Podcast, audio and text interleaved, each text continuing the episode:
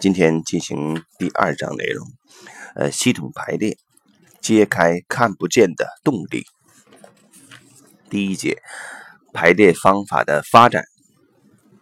或许这不是你第一次听见“系统思考”这个词，这是目前一个很时髦的概念，尤其是关组织的发展。不过，在企业界得到的认同却不多，为什么呢？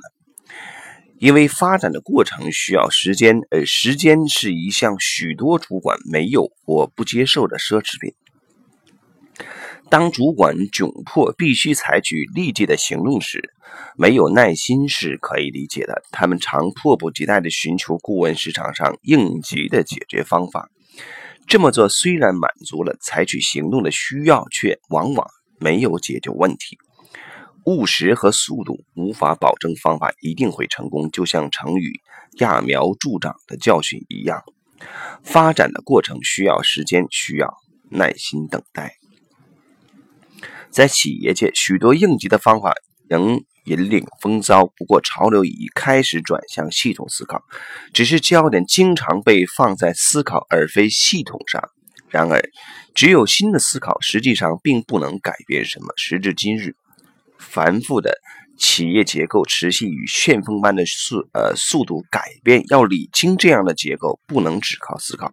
新的解决方法不仅需要思考上的改变，更需要我们具体的透视在系统里作用的机制，采取适当的行动，这样系统排列的方法才能真正派上用场。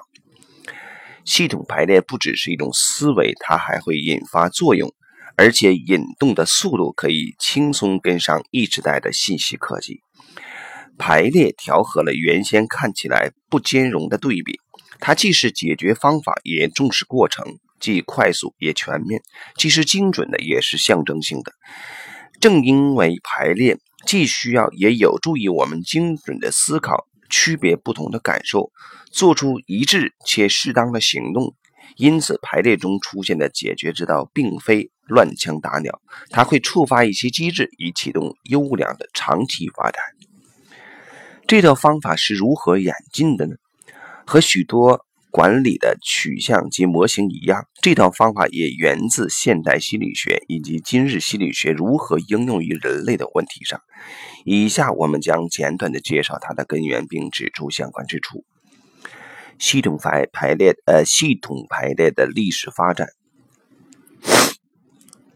二十世纪六十和七十年代充满了波澜壮阔的改变，例如人类登陆月球、披头士的风行，或是嬉皮士主张以爱与和平来改革社会权利的花儿的信仰。另外，我们对于人类及社会的了解也大有突破。想了解企业思维如何产生根本上的改变，我们必须回顾这些心理学的根源。此时，心理学和社会科学的研究者舍弃完全量化分析式的剖析，突然。以新的眼光看向世界，他们开始看向整体，他们的观点因而产生彻头彻尾的异变。人与环境之间新的关联、相互作用、连接变得显而易见。研究者从他们的显微镜前抬头一看，双眼发亮地对这新的整体赞叹，看见新的整体比个别部分加起来的总和还要大。虽然古老的文化在几千年前就得出相同的结论，但人类偶尔还是会忘记已知之事。因此说，系统观点直到二十世纪后半叶才开始发展也不为过。此后，它在不同的科学项目里迅速发展，其中社会学家尼古拉斯·卢曼的系统理论尤其广为人知。源自家族治疗。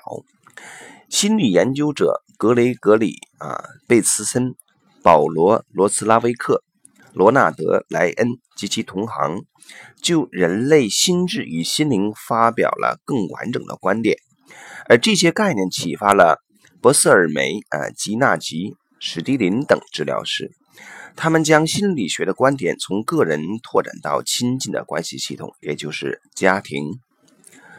和所有的新学术发展一样。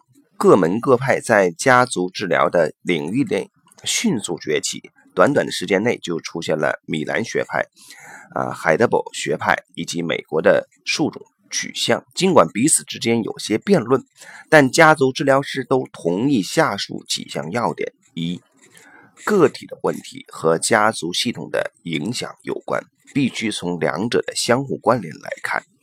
二，所有的行为不管看起来多么疯狂，在系统的脉络下都有其意义。三，治疗师要找的是解决之道，而不是问题。四，短期的治疗同样有机会产生解决之道。原先以心理分析为导向的治疗界，本是通过长期研究个体来寻找原因。如今有了这些革命性的新概念治疗方法，便全盘的翻转了。家族治疗师开始寻找能够刻画家族系统的方法，以对家族系统有更好的掌握。起初，他们利用图像和物体，让系统里成员之间的关系能更明显。而下一步自然是让这些物体说话。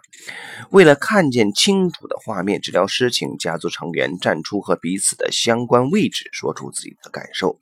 当情况明显到很难再让案主本身继续进行时，治疗师就请代表帮忙。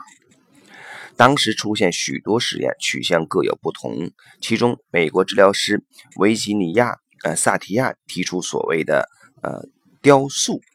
呃他以角色扮演的方式，让演员摆出姿势，犹如活的雕像。演员如哑剧般上演彼此之间的关系和感受。这种方法最后变得很戏剧化，却难以看出最根本的是什么。排列化繁为简，回到根本。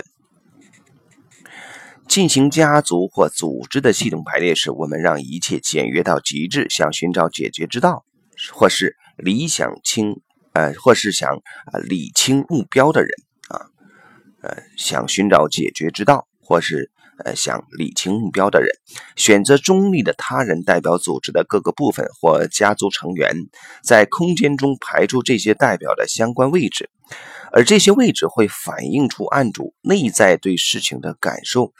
这个互动系统的真实样貌是以象征性的方法来刻画的，不求逼真。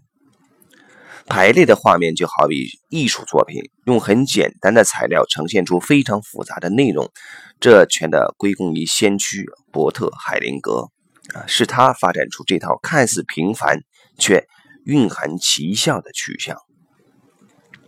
家族与组织的异同啊，或许你呃，你或许会问。